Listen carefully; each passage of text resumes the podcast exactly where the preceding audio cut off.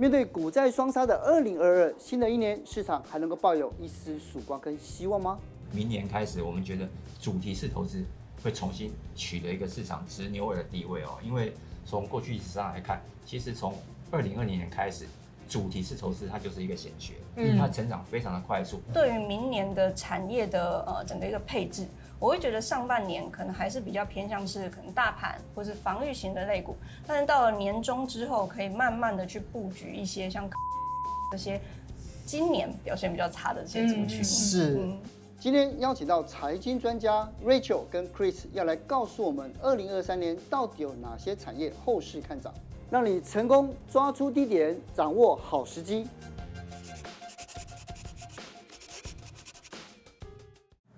眼见要二零二三年了，对不对？我们这几天已经看了很多很多的数据跟预测啊，那不如我们来听专家怎么说好了。好，今天呢，Rachel 跟 Chris 他给我们很多很好的意见哦。那我就先要请问哦，先问 Rachel，Rachel 好了哦，就是你怎么看二零二三年呢？好，我们在讲到二零二三年之前哦，我们一定要讲二零二二年。其实大家最重要的几个关键字，分别就是通膨、利率跟经济嘛，包括我们今年创下了四十年来以四十年来最高的一个通货膨胀，然后联准会跟各大央行都呈现一个快速升息的一个状况，跟大家开始担忧经济是不是会出现衰退。嗯，但是我也要提醒，就是这样子的风险其实也伴随着一定程度的机会嘛。在十月之后，我们发现有一些些数据好像有一点改变。我们先来看通膨，通膨的部分啊，十月份的数字它其实滑落到 CPI 滑落到七点七六 percent，核心的 CPI 也滑落到六点三 percent 这样子一个部分。在我们录影时间还没有公布十一月，但是预计十一月还是会持续的去做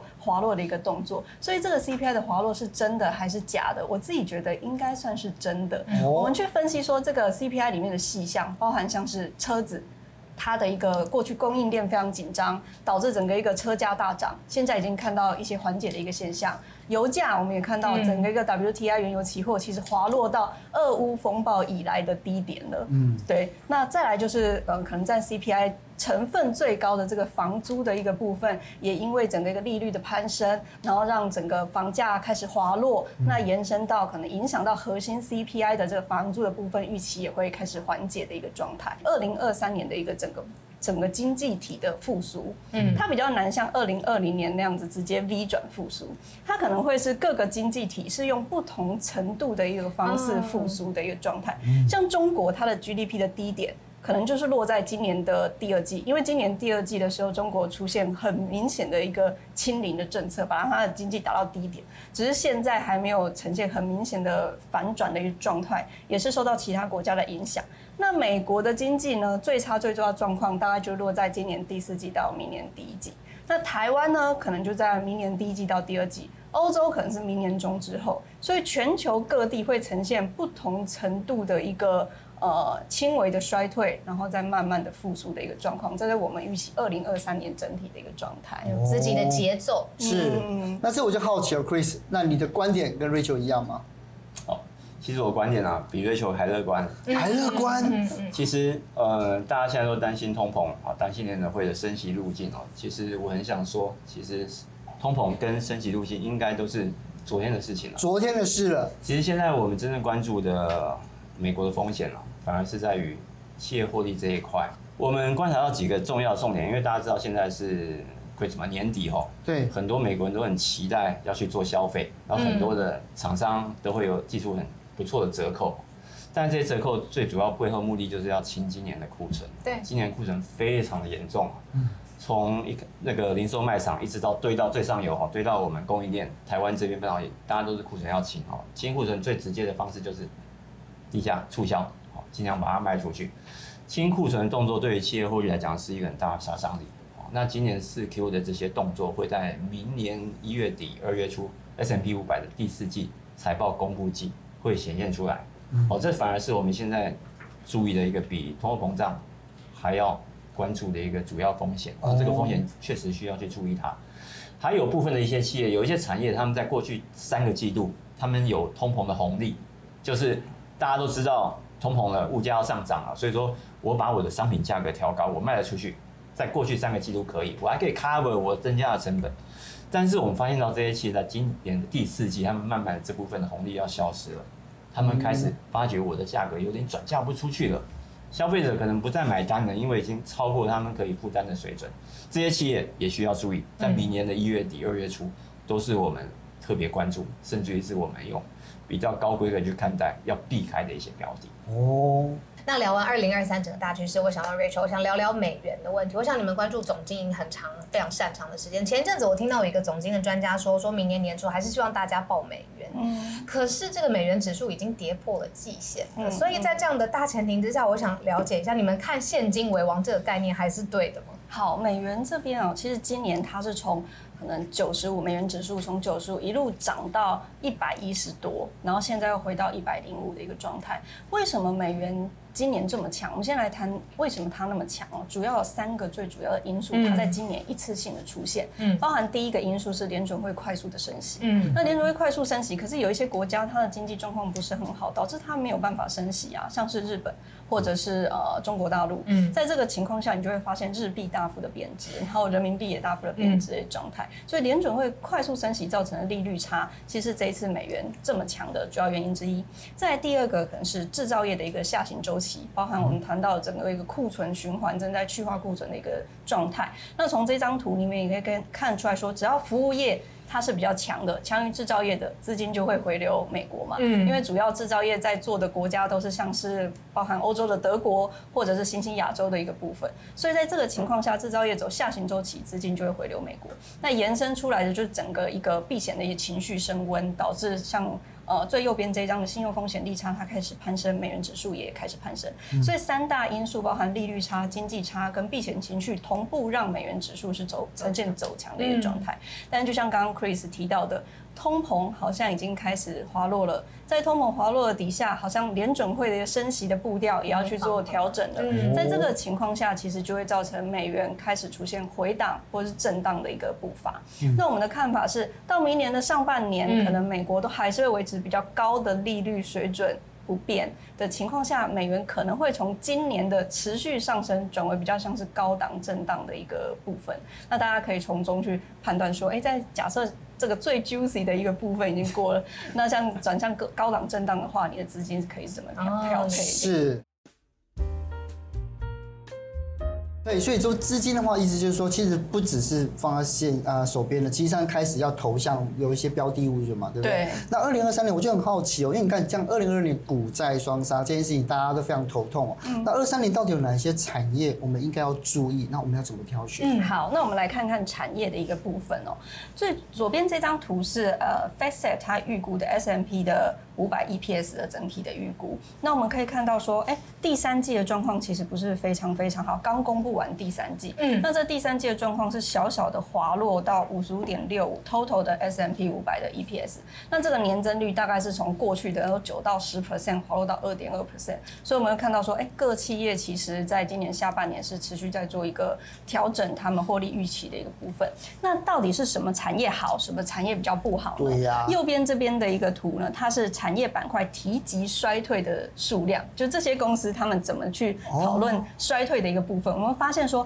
讨论比较少的都是像是公用事业，哦，或是能源，或是通信服务，或者是必须消费，这些都是比较偏向是防御型的族群，也就是说它比较不会受到景气波动的这些族群，或者是高值利率，譬如说能源，我们知道今年的一个呃油价它还是处在一个比较高档的一个状态，所以在。讨论比较少衰退的都是这种族群，那讨论比较多衰退的都是哪一些？金融跟工业。对，金融、工业。跟刚刚的 Chris 的角度完全不一样。对，但是这个都是就是基本上比较偏向是过去的一个状态了嘛，就是第三季到现在还在讨论衰退的，都比较偏向是科技啊、非必需性啊、房地产这种比较像是呃状态比较受到景气循环冲击的这些族群。嗯，那展望未来呢？这些类股到底怎么看？这些产业到底怎么看？我们可以从左边这张图会发现说，S M P 五百 EPS 贡献度的预估，就是我们团队把它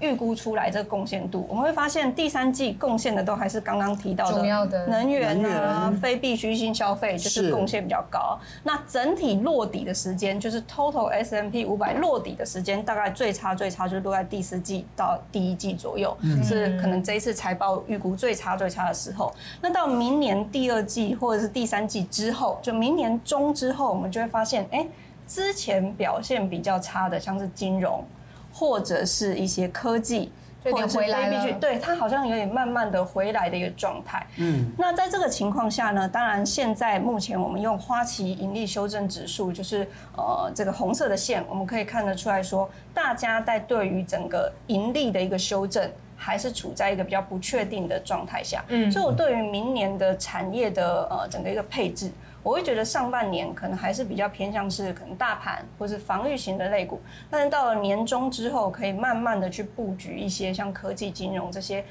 今年表现比较差的这些族群。嗯、是，嗯、那 Chris 你的看法呢？我想刚刚 Rachel 提到很多的产业哦，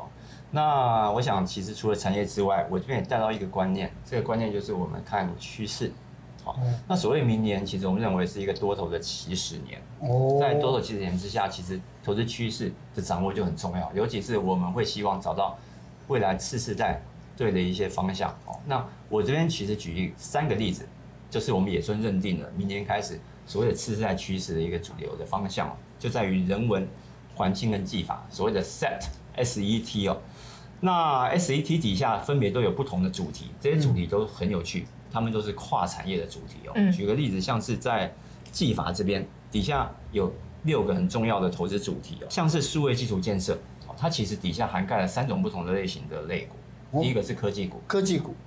第二个是公用事业的股票，公用事业；第三个是电信服务的股票，电信服务。他们都是三个不同的产业，但是他们是同一个主题，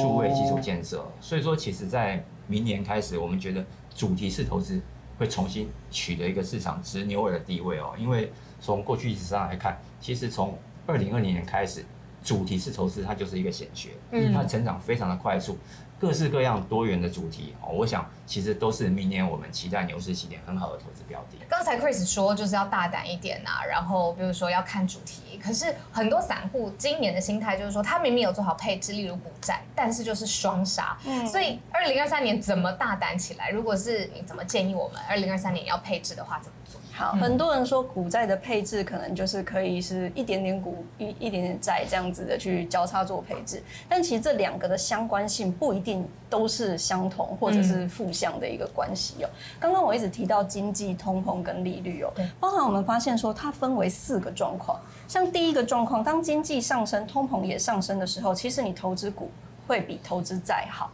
哦，因为经济好嘛，然后获利，企业获利增加嘛，在这个情况下，央行会开始升息，然后通膨上升，在这个情况下，其实债券的利率攀升，可能延伸出来就是债券价格下跌，所以这个情况其实股投资股票会比投资债券好，但是如果当现在发生的是经济。滑落，通膨上升，有没有就很像今年？可是今年就是通膨一路上升，然后去把这个经济打下来。可是央行还是在做升息的动作，就会呈现一个股债齐跌，这两个的相关性就会增加，就很像像今年的一个状况。但是，一旦发生说经济的滑落、需求的滑落，把通膨压下来了，嗯，在这个情况下，就会有大家就会。来去探讨说是不是有衰退的可能性？那这样子的状态就会是在投资债券优于投资股市的一个部分，然后一路到整个一个经济开始重新的成长，通膨还是比较低迷，那央行呈现降息的状态的时候，就会是股债齐扬。我觉得明年它会是呃，